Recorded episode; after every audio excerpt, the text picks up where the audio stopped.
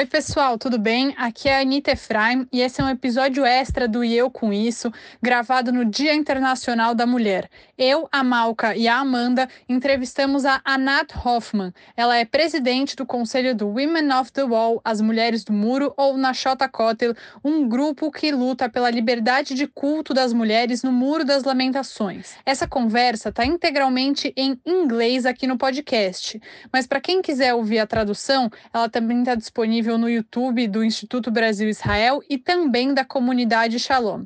É isso, a gente espera que vocês gostem. Hoje, 8 de março, é Dia Internacional da Mulher. Não necessariamente um dia de comemorar, mas com certeza pensar no papel que ocupamos na sociedade. Dentro disso está o judaísmo. Uma das instituições mais conhecidas na luta das mulheres por espaço na religião são as Mulheres do Muro, ou em hebraico, na Kota. Hoje temos o prazer de receber a Nat Hoffman, presidente do Conselho das Women of the Wall. Seja bem-vinda. Eu sou Ana Clara Buchmann, também conhecida como Malca, ativista comunitária de longa data. Gente, desculpa pequenos problemas do home office. Eu sou Anita Efraim, jornalista e fanática por futebol. Esse é o Eu Com Isso, podcast do Instituto Brasil Israel. E esse evento é uma parceria com a comunidade Shalom. E esse é o meu cachorro, o Dodô, Doron, para quem quiser conhecer. E esse é o nosso primeiro evento ao vivo e é um prazer ter vocês aqui com a gente. Oi, gente, e eu sou a Amanda Hatsira, pesquisadora de temas ligados à cultura judaica e sociedade israelense. É, e hoje a gente conta com duas transmissões, né? Uma vai ser integralmente em inglês e outra com tradução para quem quiser, tradução simultânea para quem quiser acompanhar em português. É, essas transmissões vão estar disponíveis nos canais do YouTube, do IB e da Shalom. Então acompanhem a gente para onde for melhor para vocês. Well, now we're going to switch to English. Anat, thank you for being with us. Um, toda uh, this is so special for me. I, I think um, I've prayed with you like back in 2013, one of the first times that we were allowed to, legally allowed to. And it's great to be talking to you live here almost eight years later, probably. and it's very special because this is a women's uh, produced and presented podcast. So I think the the theme the theme around women is very big for us. So thank you so much for being here with us today. So who do you want who do who wants to start? We we made up so many questions. Uh, the audience can bring their questions as well.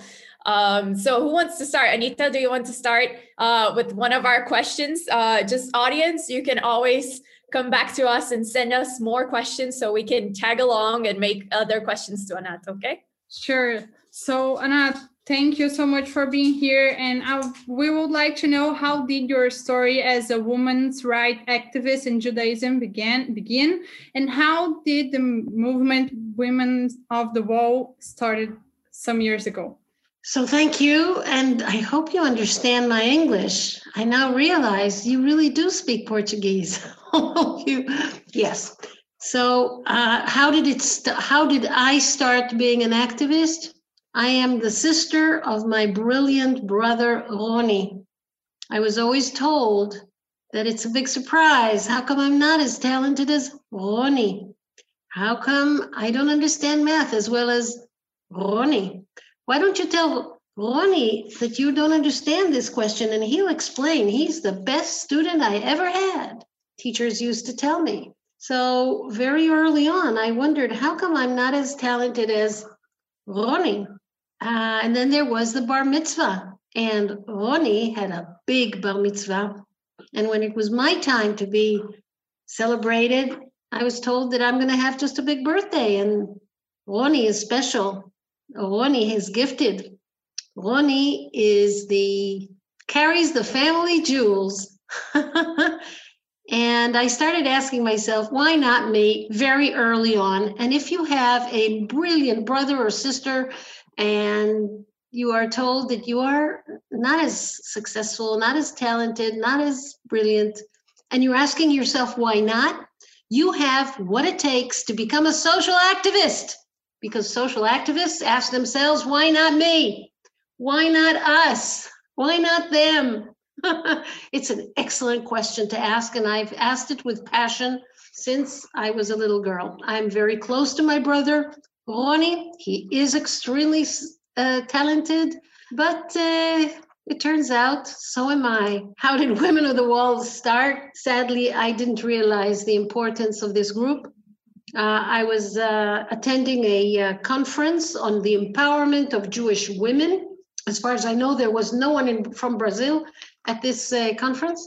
Um, and the women from abroad, they wanted on the second day of the conference to go to the wall and pray there with a Torah scroll and a prayer shawl I immediately realized I will not join them because this is a crazy thing to do. Jerusalemites know that the wall is the discotheque of the ultra Orthodox, and it's not for us, certainly not for women. However, the night before, one of the women, her name was Rivka Haut, turned to me in the lobby and asked me if I have a folding table because the hotel will not give her a folding table. She wanted the folding table for something that she, she's from Brooklyn, is called the Torah. I didn't realize that in Brooklyn, Torah is Torah. She wanted a folding table for the Torah. And of course, I do have a folding table and a megaphone. I have a few equipment that activists need. And I showed up the next day with my folding table. This is how I joined the Women of the Wall. I schlepped the table and I saw them being spat on, humiliated, and beaten up by the ultra Orthodox. And I was ashamed that this is happening in Israel. And after the conference was over and after they went abroad, a group of Israeli women, we decided we'll continue doing what these women had the uh, the imagination and the courage to invent. So, Women of the Wall. What year was that? 1989. Okay.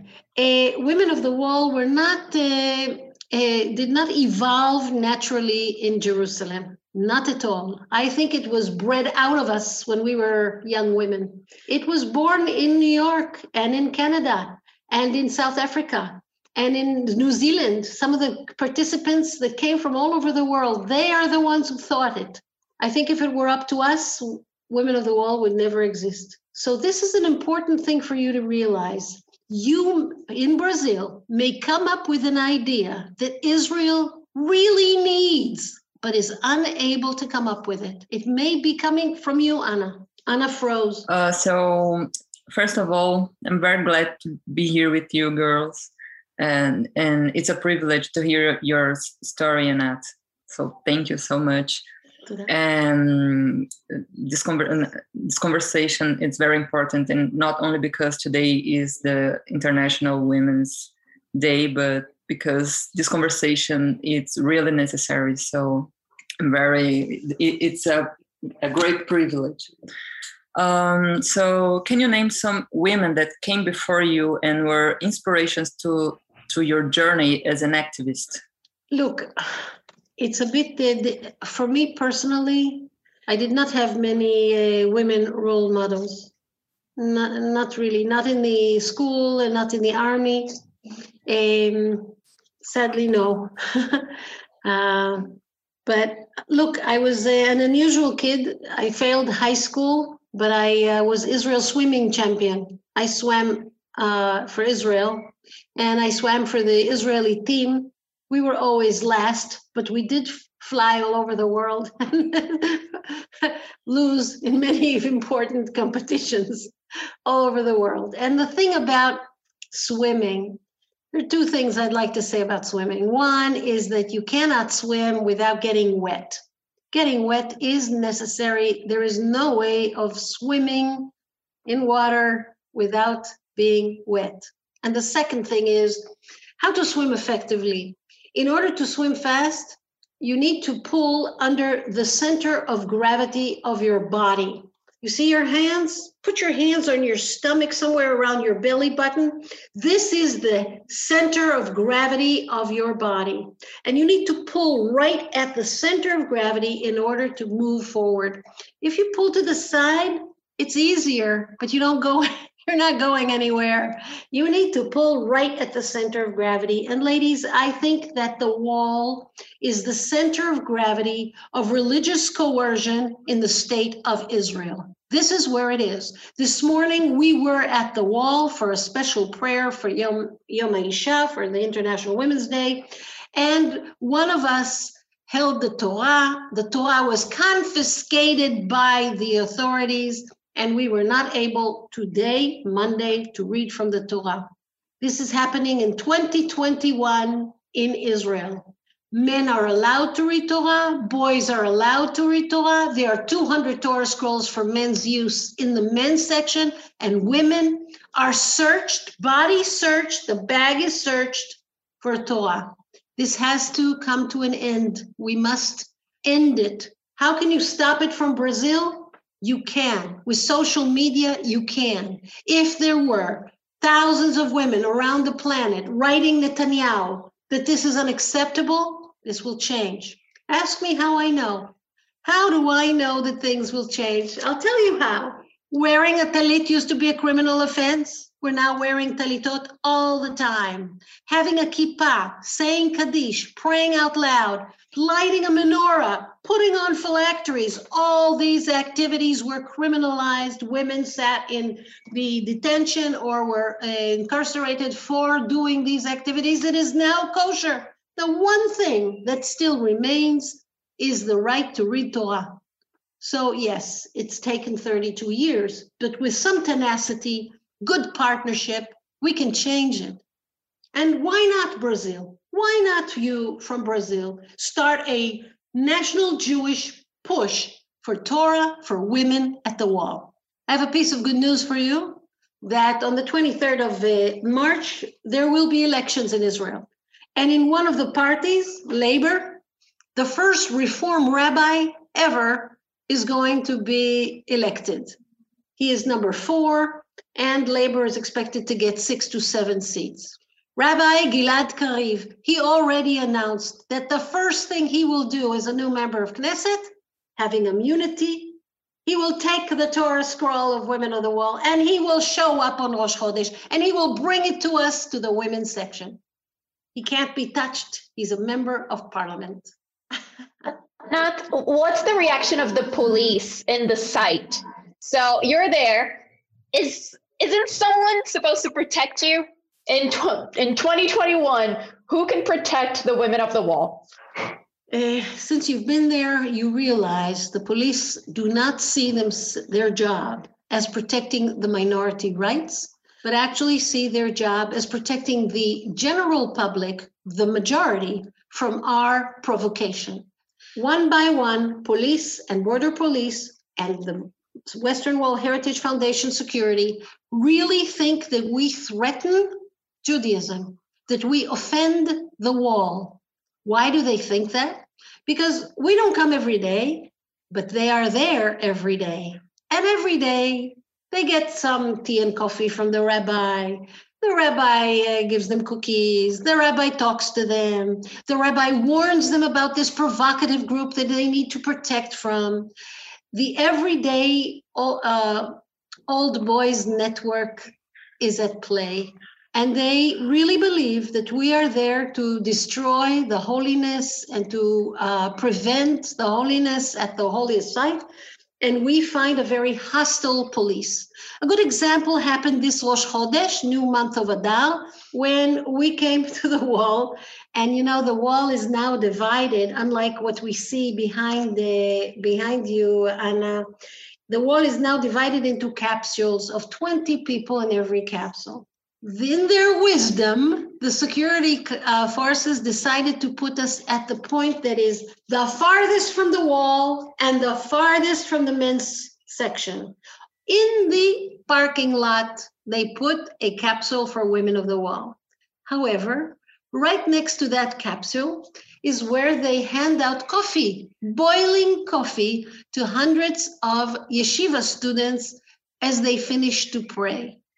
Would you like to see my talit after? Here it is. Completely spilled. Can you see it? Yes, there's coffee everywhere. Yeah. Yeah, that's what it looks like. So the considerations were not what would happen if 300 angry yeshiva students holding boiling coffee in their cups are next to women of the wall? That doesn't make sense from a security point of view. But they weren't thinking about that. They weren't thinking about our security. They were thinking about how to get us as far as possible from everybody else because they see us as uh, provoca- provocative. And I want to talk a little bit about provocative, prov- being provocative. I know of no woman who made any difference in this world that was not called provocative. I think a day without a provocation is a wasted day. Provoke away, ladies. That's what we're here for. Anything better, anything you do that's more than being a doormat, someone will call you provocative. In what something you do with your body, with your language, with your with your time, with your money, someone will say that you're doing it for as a provocation. This it's a magnet to women. Women who do, who do something different are immediately called provocative. I want it to be music to your ears. The next time someone says you're doing it for attention, you're doing it for provocative for provocation, you're in the right way. That's exactly what you should be doing. Please. Music. Anna, today it's International Women Day, but some men, some people offer us flowers and say congratulations. Do you think we have something to celebrate in this day since you in your just being there to pray are being attacked like this with boiling coffee in a very disgusting way? Do you think we have something to celebrate today? And what do you think about this day existing in our calendar? Is it important or do you think it's some misunderstanding maybe look uh, this is an excellent excellent thought i agree with you anita um, we should celebrate women every day, which we don't. We should celebrate the mothers and grandmothers, the sisters and the daughters every day. Inter- a day of looking inward and wondering how far have we come since last year? And in Israel, women get around 50% of what men get for the same job in the municipalities, in the banks, in the in in the uh, the Jewish agency, you name it, women make between 30 and 50% less than their male counterparts. That's what we should be thinking about on International Women's Day. This year has been the worst violent year for domestic violence in Israel. Women are not protected as they should in their homes, and we have 24 shelters for women, and we can't afford the male shelter because a male shelter costs twice as much as a female shelter. And why is that? Do you know? Why incarcerating, uh, putting men in a shelter, these violent men, so they are together and the women are staying home with their children, they're not shipped out. Why does it cost twice as much? Because they're violent and someone has to be there to protect them from each other.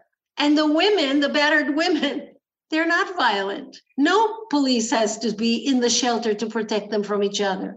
So into, I don't see it as a great achievement that we have so many shelters. No, it's terrible that we have so many shelters. The shelters were invented to show that the Jewish man beats his Jewish wife and the Arab Israeli citizen beats his Arab his Arab wife. We know that our quarter of a million women in Israel suffer from domestic violence. What have we done? Have we done enough to protect them? And it's time to take a, a look at how women are doing in the army, how women are doing in economics. Are women, uh, how are the professions that are very feminine, feminine? How are the salaries there? How do we treat our girls? And uh, on that we have to do i don't know how to say cheshbon nefesh how we do a um, how do we take stock on how well we're done we're doing? Um, i think uh, one of the th- things that worry me very much is the silencing of women. How women silence each other and how men silence women. Uh, i've done a few studies on that and i found that this is something we really should look at. Who interrupts us when we speak? Who do we compliment for being quiet? I found myself saying to my daughter, You behaved so well, Tanya. I didn't hear a peeps out of you. What a good girl you are. I said that to my daughter. I suddenly realized what I'm saying. I'm saying being a good girl is to be quiet. Shame on me. so I agree. We're getting better. We need to look at these things. And look, the ultimate success is when we have more feminist men. This will be the ultimate success when men will realize that be, side by side with us, that it's good for them to have a wife that earns the same as they do, to have a sister that can speak around the Shabbos table without being interrupted, that their daughter will be able to dream about being a housewife or being an astronaut, and both are excellent things for her to dream about. And that in religion, which is my business, that the, the Jewish religion will step up to realize that the final frontier is giving women a voice in religion. That's the final frontier of feminism. I I now admit that praying with you back in 2013, and I think I did it uh, once more afterwards. It kind of changed my relationship to to the wall itself. Um, I felt like f- from that point on, I felt that I didn't belong there as much as I should. Um, I remember I remember doing that with my my chanichim from Taglit, and it, it it completely changed my relationship to the wall. But talking about the women who come with you every month, um, do they come from different religious practices? How do you all come along? I mean, I know that there are reform women, there are women from the conservative movement, but also that are Orthodox and modern Orthodox. How, how do you come along? Have you ever thought of having an affiliation for Women of the Wall? No, we come from all denominations, and uh, it's one of the biggest challenges. How do we pray from the same Siddur, the same prayer book, when we come from different traditions? It took us six years to write the Women of the Wall prayer book. Six years. You've held it in your hands. we fought over every word, but we succeeded. There is one one text that we can pray from, and it's respectful to our Orthodox sisters and respectful to our reform, conservative, reconstructionist, and secular sisters. We did it. We also broke a partition between us and women from abroad. We have women of the wall who wake up at four in the morning and two in the morning all over the world to join us in live stream and to be with us at the wall whenever we pray. And uh, recently, like in the last five years, we broke the partition between us and men men, the first group of men that started coming to join us were the paratroopers that liberated the wall in the war of 1967. They are now in their 70s, and they say, We freed the wall from the Jordanians, but you're liberating the wall today. And the fact that you didn't feel at home at the wall breaks my heart. The wall should be a place that a woman like you, particularly when you come with a Taglit group, it should be a place that embraces you, a place that the diversity that your Portuguese is music. The fact that it became an ultra Orthodox synagogue that rejects any change whatsoever is a sh- shame on the secular government that gave the keys to the most zealot extremist group in Israel. The Orthodox are a large group, but the ultra Orthodox are a minority group in Israel. They're a minority group around the world, and they were given keys to the Western Wall. I want you to know that recently the Rabbi of the Wall wrote a book, Hilchot HaKotel, the laws of the Kotel, and he, uh, in uh, over uh, 600 and some odd pages, writes two things about women. One, if you're menstruating, don't touch the wall.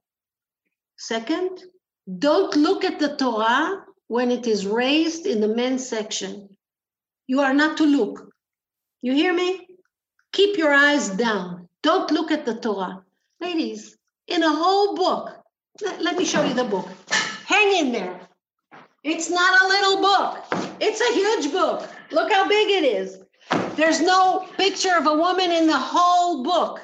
And there are only two comments. One, don't touch, and two, don't look. This man has the keys to the holiest site of the Jewish people.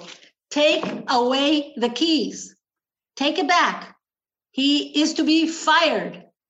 And uh, why do I say that to you? Because I do believe that if you decide that this is something you want to do, it is possible that the message, redemption, will come from Brazil.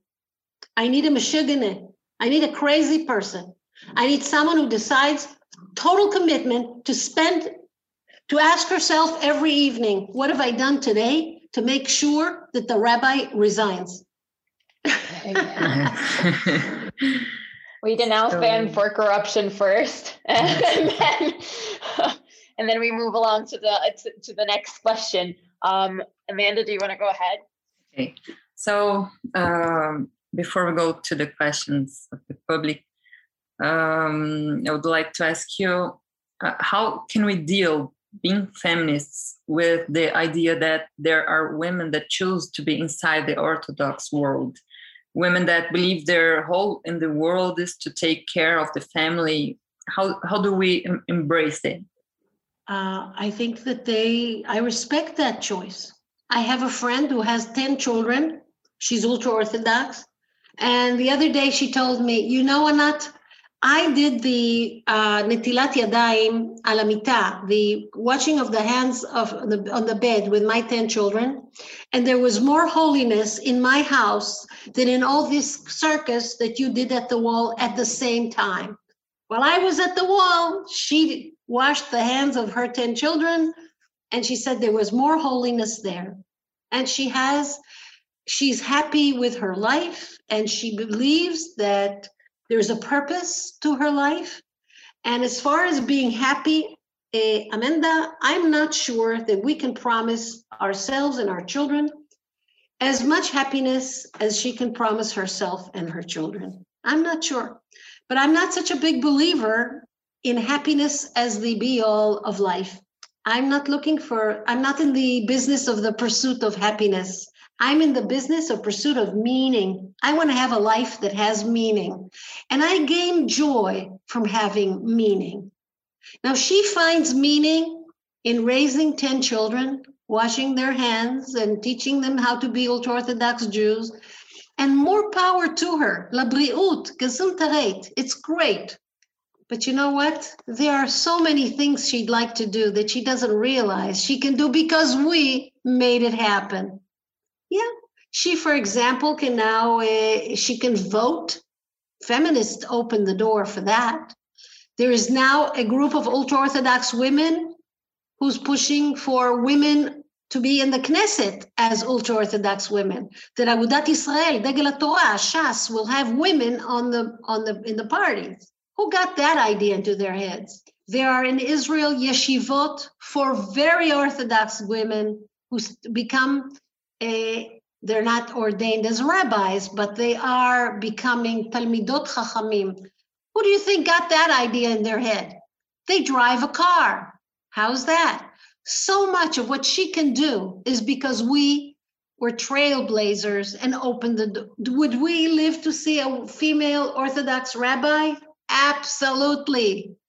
The rabbis are very nervous about the women in their midst the Orthodox women are changing orthodoxy. You know, I wrote a few studies called uh, Segregated for God's Sake on segregation in the public sphere as a result of religion. Who do you think gave me the material? Do you think I stand in line in Ramat Shlomo to find out that there was a segregation between men and women in giving uh, gas masks in the uh, before the war? Do you think I? I'm not there. They call me. They call us. Many of them call us. And you know what they say on the phone? Baruch Hashem sheyesh reformim. Thank God there are reform. Liberate us from our rabbis. They are radical ladies. There and in Women of the Wall, the Orthodox faction is the most radical part of our board. Orthodox women are changing, and the rabbis are very nervous about it. And this is why you sit in the back of the bus. You don't talk on the radio. You're not going to get a prize. You're not able to uh, sit next to me on the plane. All this obsession with modesty is a way to keep a woman in her place because the rabbis, and rightfully so, are nervous about what's happening to Orthodox women.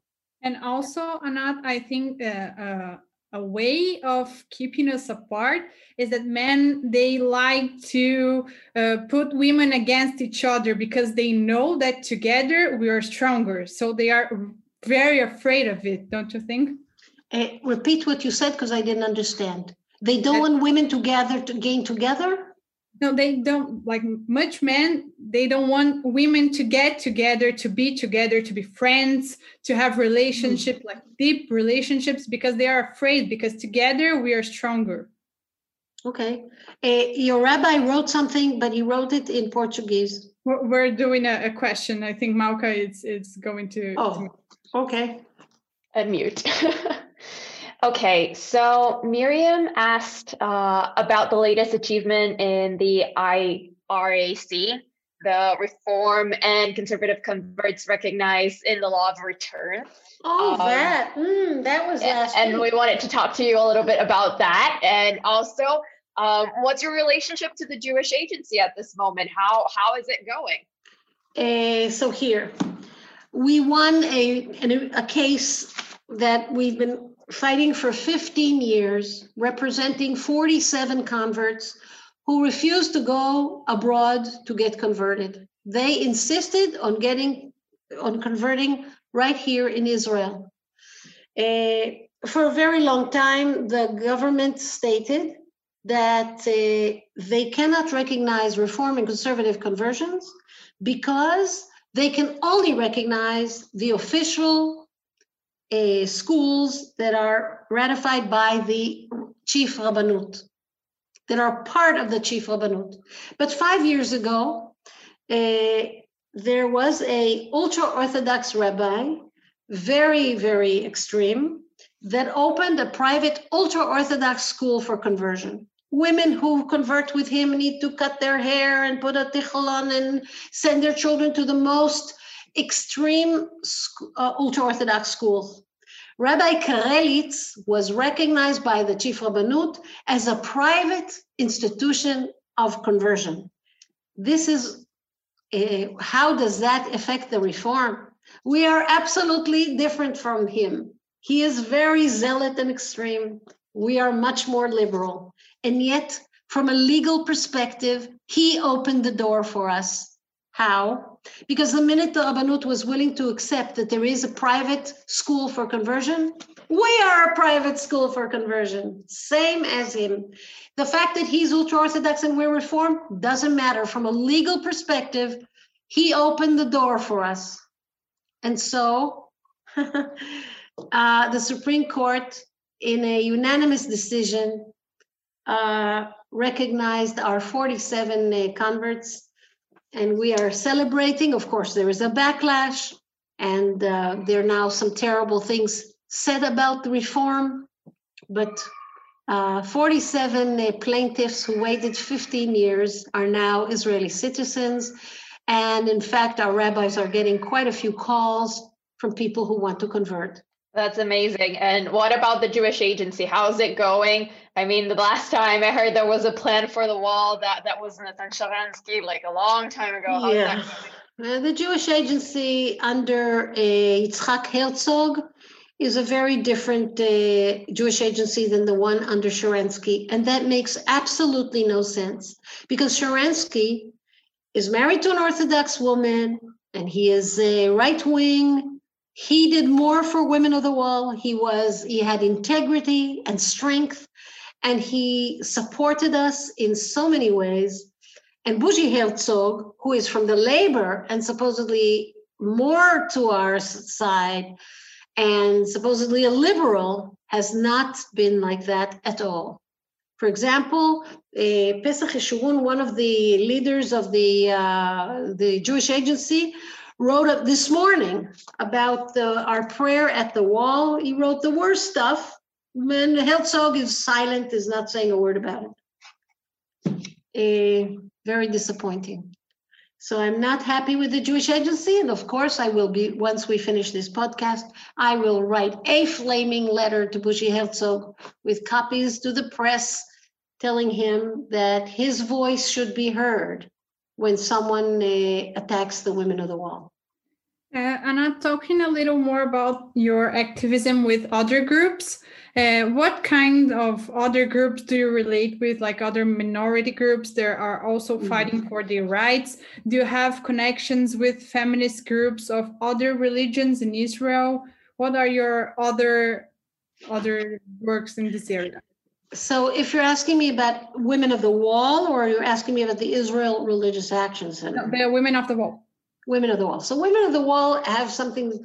See, it's a very elegant group. We're fighting for Torah, Talit, Tfilin, and Tfilah at the Western Wall, and we have a lot of the a lot in common with Christian women, Catholics, who want to start giving communion. Meaning, uh, right now, only fathers can give communion and uh, nuns cannot give communion. Did you know that? Okay, so we link arms with nuns who want to give communion, and also with Muslim women who want to go to Mecca. And there are some things that women are not allowed to do in Mecca, and we are uh, supporting them too. So, daughters of Abraham, Christian, Muslim, and Jews, we have uh, something in common. As I mentioned before, the final frontier in feminism is to take over religion. This, this patriarchal religion, Judaism, Christianity, and, and Islam, needs a kick in the butt, and we will deliver it. Very nice. And Anat, um, and still about the group. Uh, does the group also to, uh, get together uh, at other moments to study feminist theory or Judaism, for example? And is there a place to shelter women who are in a vulnerable situation? Uh, this is, look, it's a wonderful initiative. What you're saying is a wonderful initiative, but we are very focused on our three T's Tfilah, Talit, Torah, and uh, Tfilin. We have a very narrow focus which makes us very powerful because when you have a focus like stop all all you uh, stop all stop all oppression. Well that's a very a lot of people would want to carry a sign that stop all oppression but the success is going to be limited because there's so much oppression going on that we are very focused, very deliberate, and there are many things we don't do. I don't think the women of the wall can actually afford the energies that are required to start being a study group. Some of us belong to other study groups, but as women of the wall, when we sit together, we talk about how do we further our strategic goals now that we are 17 days before the election That's a big enough thing, you know. How who of the members of Knesset are we going to harass this week? Who is going to come with us on Rosh Chodesh Nisan that's coming up? How are we going to are we going to sneak the Torah or are we going to bring the Torah out in the open? These are all serious considerations that require hours of deliberation. Remember, we are from all denominations. We need to respect everybody. Um, so we are focused on what we're focused, but uh, are we educated as feminists? I think we are. Uh, but coming from other groups, women of the wall belong to different groups. Yeah, that's an interesting question. That, that, that is amazing to hear. And just closing on Judaism and how you feel about um, the institutions around us. Do you feel, do you still believe that, or maybe you have never believed in that, but do you believe that Judaism is a sexist uh, religion? Yes, absolutely. Judaism is a patriarchy and is a sexist religion. Does Judaism have the mechanism, the infrastructure to change? Yes. Yes. This is what kept us going for so many thousands of years. We are willing to change. Look at our Jewish law. Jewish law is called, you know what it's called? Halacha. Halacha. Where does halacha come from? What is the verb behind halacha? To move, to walk. It's not amada, to stand. It's to move. Halacha is always moving. We pride ourselves on the changing halacha. The fact that in Israel, for the last 73 years, we have given the keys to Judaism to one zealot, petrified group is a tragedy. And because of their uh, monopoly, hegemony, and right to co- coerce the rest of us, ultra Orthodox Judaism in Israel has become corrupt, terribly corrupt. It's a major turnoff. And um, we need to uh, bring, the revolutionary idea that there is more than one way to be Jewish in Israel, more than one way to be a Jew, more than one way to worship at the wall, more than one way to have a family, more than one way to get married, and more than one way to get divorced, and more than one way to get buried, and more than one way to get converted. Yay! And more than one way to observe Shabbat and more than one way to observe Kashrut. We need to break the Rabbanut. We need to compete in the field of religious services and may the best rabbi win. And I've got some rabbis who could really kick ass and they may win. Maybe not in Bnei Brak, but in Tel Aviv or in Modi'in or in Haifa, of course just as an example of how corrupt orthodoxy is in Israel, the chief rabbis of Israel today, Rabbi Lau and Rabbi Yosef, are the sons of the chief rabbi of yesterday. You tell me, are there only two families in Israel that can produce a chief rabbi? Just the family Yosef and family Lau? Can't you smell all the way to Brazil that this is corruption? And in between, these two rabbis, there was Rabbi Metzger, who served 11 years, 11 months in jail for bribery, corruption, corruption. I think that uh, the field of uh, kashrut will benefit if women become kashrut inspectors. Only in Israel, women are not kashrut inspectors. All over the Jewish world, Orthodox people use women in kashrut, but not in Israel. It's only for men. Only in Israel, only men are recognized as rabbis. All over the world, there are women in these capacities. So we need to, Israel has become the one place where Jews don't have freedom of religion. The only democracy on the planet where we, there is no freedom of religion. We must free Israel from the stronghold of the religious establishment that is now.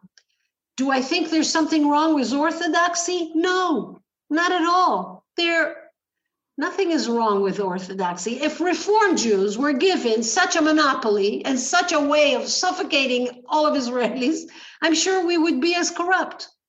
It is the monopoly that corrupts absolutely. And what we need is to stop the monopoly. Uh, Anat, looking the future. Do you think that this new generation of women that are being raised in feminism they can make a, a, huge difference in this scenario that we experience inside judaism? Of course and particularly orthodox women. I think orth- the, the bravest feminists i know are orthodox women.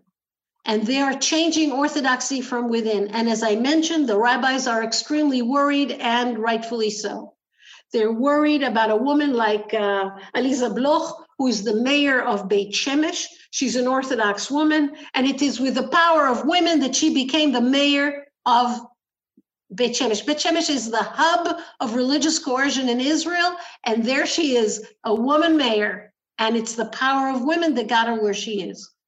Is she doing everything I would like? No. Do I like the pace in which she changes stuff? No, she's very slow. But is she a harbinger of wonderful news? Yes, absolutely yes. She's she's leading somewhere.